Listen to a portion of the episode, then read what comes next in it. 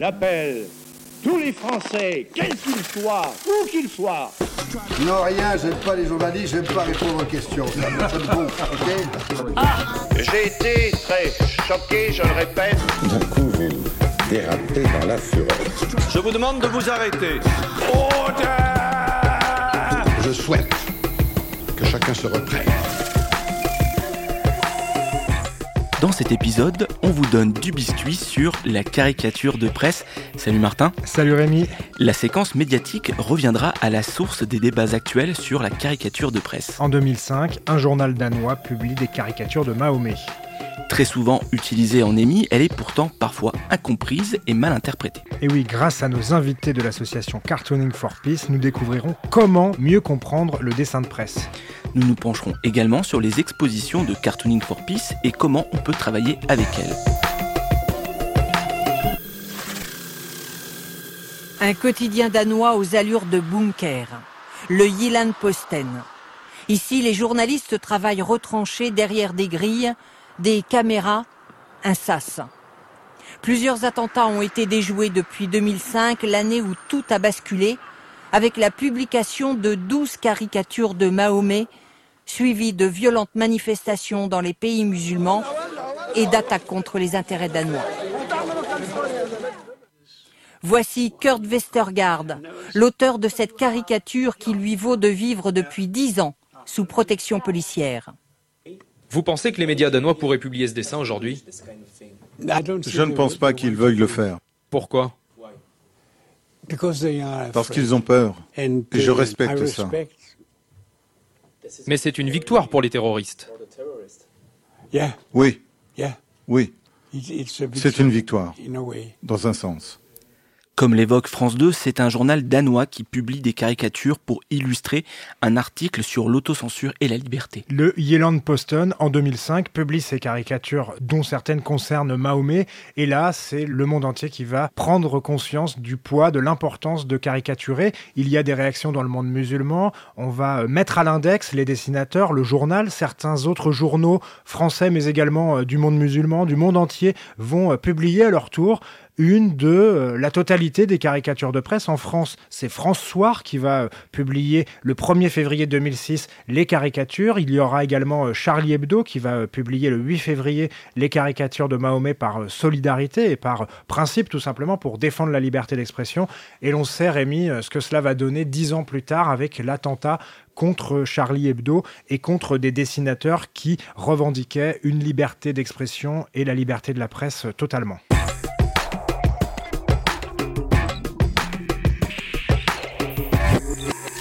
Cartooning for Peace a été créé euh, en 2006, euh, peu après euh, les fatwas qui avaient été lancés contre euh, des caricaturistes danois suite à la publication euh, de caricatures du prophète Mahomet dans un journal danois.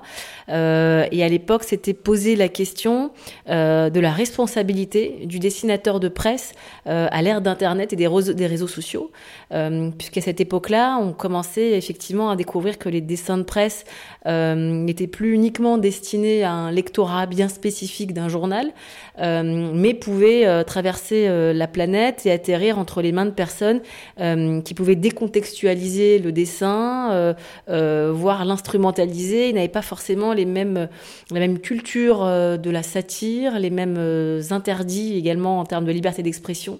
et donc il fallait se questionner à l'époque sur cette circulation des dessins de presse et sur le fait que voilà, les dessins de presse pouvaient atterrir un petit peu partout dans le monde.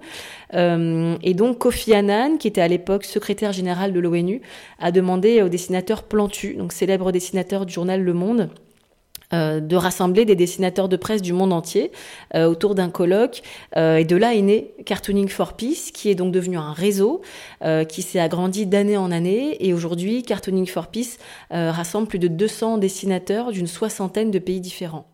Comme nous l'a rappelé euh, Lisa Serrero, chargée de projet pédagogique à Cartooning for Peace, c'est après la publication en 2005 de ces caricatures dans le Jylland Posten que l'association euh, s'est mise en place avec de très nombreux dessinateurs. Ils participent à des ateliers pédagogiques, à des rencontres, à des débats, apportant ainsi euh, leur pierre aux missions de l'association.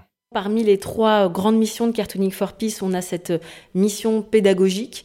On s'inscrit dans deux champs. On est à la fois sur l'éducation aux médias et à l'information et aussi quelque part dans l'éducation à la citoyenneté et à la solidarité internationale. On s'inscrit vraiment euh, entre ces deux champs-là. Euh, à travers le dessin de presse, alors évidemment le dessin de presse à l'origine n'est pas n'a pas une visée pédagogique. Euh, on a choisi à Cartooning for Peace d'utiliser le dessin de presse parce qu'on s'est aperçu qu'il pouvait avoir un rôle de langage universel pour aborder tout un tas de thématiques et surtout déclencher des débats euh, sur énormément de sujets importants, des sujets de société. Euh, parfois des sujets graves. On peut aussi les aborder avec humour grâce au dessin de presse. Et à travers le travail qu'on effectue dans les écoles, en milieu carcéral euh, et aussi avec la protection judiciaire de la jeunesse, euh, on amène les jeunes et les détenus à décrypter l'image, euh, à s'interroger sur la liberté d'expression, ses limites, la question de la censure, la question du tabou, euh, et à être sensibilisé aux droits humains d'une manière générale. On est amené à parler d'écologie, de droits des femmes, de droits des enfants, euh, des questions euh, de migration, par exemple. Tous les sujets peuvent être abordés via la porte d'entrée qui est le dessin de presse. Et c'est cela qui est formidable avec cet outil du dessin ou de la caricature.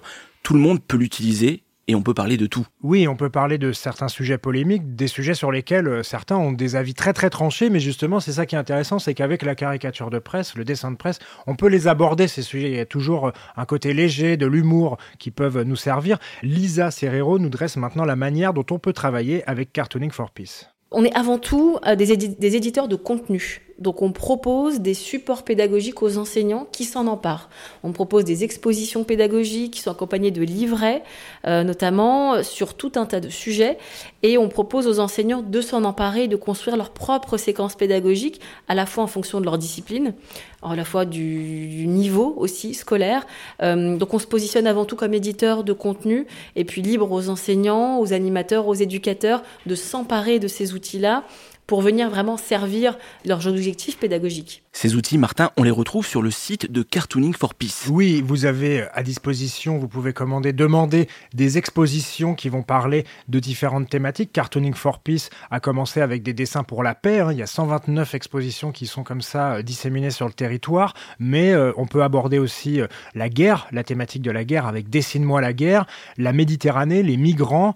Et puis, vous pouvez également parler des étoiles, par exemple, puisqu'il y a aussi euh, des sujets scientifiques ou euh, des sujets sur la liberté d'expression. Dessine-moi le droit, par exemple. C'est des expositions qui vont se déplacer de collège en lycée, d'associations en maison de la culture. On peut les, demander, elles sont très très demandées, mais à chaque fois, il y a plusieurs étapes. Il y a un livret pédagogique, on peut y accéder sur le site de Cartooning for Peace. Euh, Lisa Serrero nous donne maintenant quelques conseils si vous voulez préparer une intervention autour de ces thématiques des caricatures et de la liberté d'expression. Je crois beaucoup en, l'intervention euh, des principaux concernés, donc des dessinateurs, dessinatrices de presse, des journalistes, euh, parce que le fait, on, peut insulter, euh, par exemple, on peut insulter les, dessinateurs de Charlie Hebdo, mais le fait d'avoir un dessinateur devant soi qui montre sa sensibilité, qui montre les sujets qui le touchent personnellement, euh, qui explique vraiment sa démarche, qui explique son quotidien. Voilà, le matin, j'ai ma conférence de rédaction, je choisis mon sujet, je me fais retoquer, je recommence, etc. Euh, il va y avoir un lien euh, d'humain à humain qui va se créer. Il peut y avoir une forme d'empathie, etc. aussi qui peut qui peut être mise en place. Et je pense que la portée du message qui vient de la part d'un professionnel sera différente. Et puis ça, je pense que les enseignants euh, vont, être d'accord aussi. C'est que le, voilà, une voix qui vient, le même message qui viendra d'un dessinateur de presse euh, sera entendu différemment euh, par les élèves que si elle venait d'un enseignant qui aurait dit exactement, euh, qui aurait eu le même discours. et puis ce qu'on fait en tout cas nous et qui me semble assez essentiel, cette fonction de libération de la parole. Alors dont on sait évidemment qu'elle a aussi ses travers parce que libérer la parole, ça veut aussi dire être prêt à tout entendre et euh, cette néanmoins, ce, ce, cette démarche-là, il me semble qu'elle permet d'arrêter d'étouffer certaines choses, euh, notamment sur les questions euh, de liberté d'expression et de Charlie Hebdo de euh, blasphème.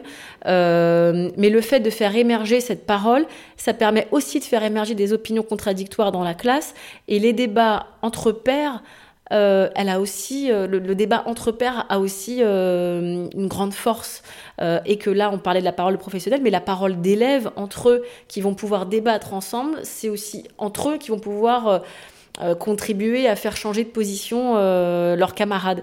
Euh, donc le fait de, libérer la parole, évidemment, de ne pas être dans quelque chose de, descendant et de moralisateur, ça me paraît être une évidence, mais voilà, ça me semble important de le rappeler. Et la parole d'experts ou de professionnels qui sont qui baignent quotidiennement dans ces questions-là, euh, ça me semble être de, bon, de bonnes démarches. Même constat pour Placide, dessinateur de presse qui intervient avec Cartooning for Peace. Pour lui aussi, il faut dessiner et parler. Les premières fois où je suis intervenu dans, des collèges et des lycées, je peux vous dire que c'est un peu paralysant parce qu'il faut savoir euh, s'exprimer un petit peu, que livrer. Et euh, avec l'expérience, ça vient un peu tout seul. On sait comment accrocher une, salle et tout ça.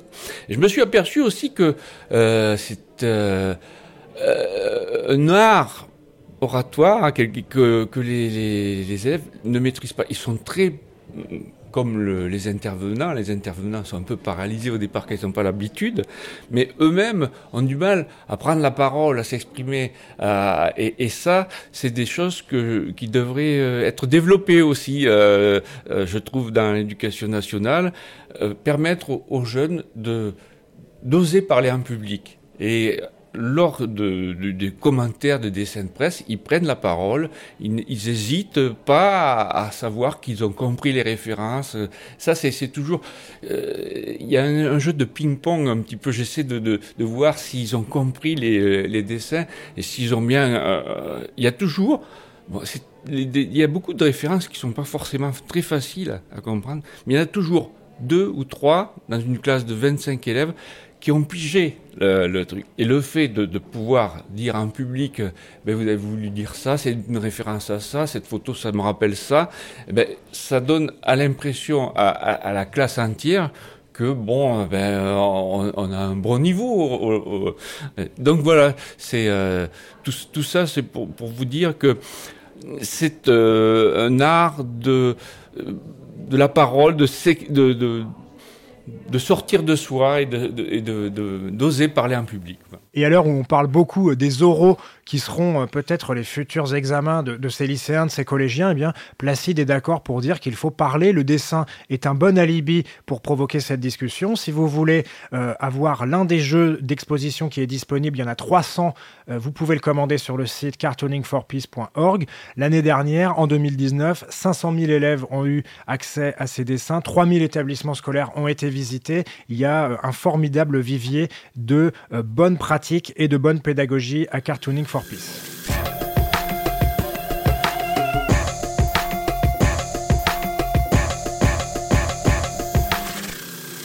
On va laisser le dernier mot sur le sujet à Join, dessinateur à Charlie Hebdo, qui nous rappelle un aspect fondamental de la liberté d'expression.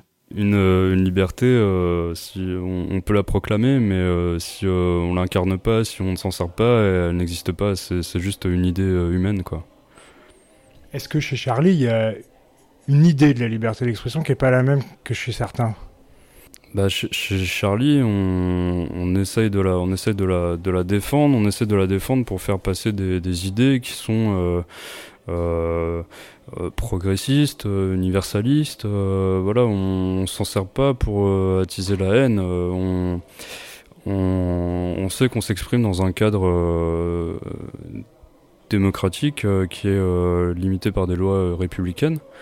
Et on sait que si, on, on, peut être traîné devant les, tribunaux si on ne respecte pas ces, ces lois. Donc quand on fait un dessin, il faut avoir envie de le défendre aussi. Il faut, il faut croire à l'idée qu'on met en avant dans ce dessin parce qu'après on peut être amené à rendre des, des comptes. C'est sur ces euh, derniers mots de juin que nous allons terminer cet épisode du biscuit. Merci de nous avoir écoutés. Merci à toi Martin. Et merci Rémi, on se retrouve la semaine prochaine. Pour un nouvel épisode du biscuit, on vous rappelle que vous pouvez retrouver cet épisode et tous les autres sur le site lechantier.radio. Salut à tous. Vous pouvez retrouver du biscuit sur le site lechantier.radio et sur Instagram. N'hésitez pas à liker, partager et à nous attribuer plein d'étoiles sur Apple Podcast. Avant de vous quitter, Je vous souhaite bonne chance à chacune et à chacun d'entre vous. Au revoir.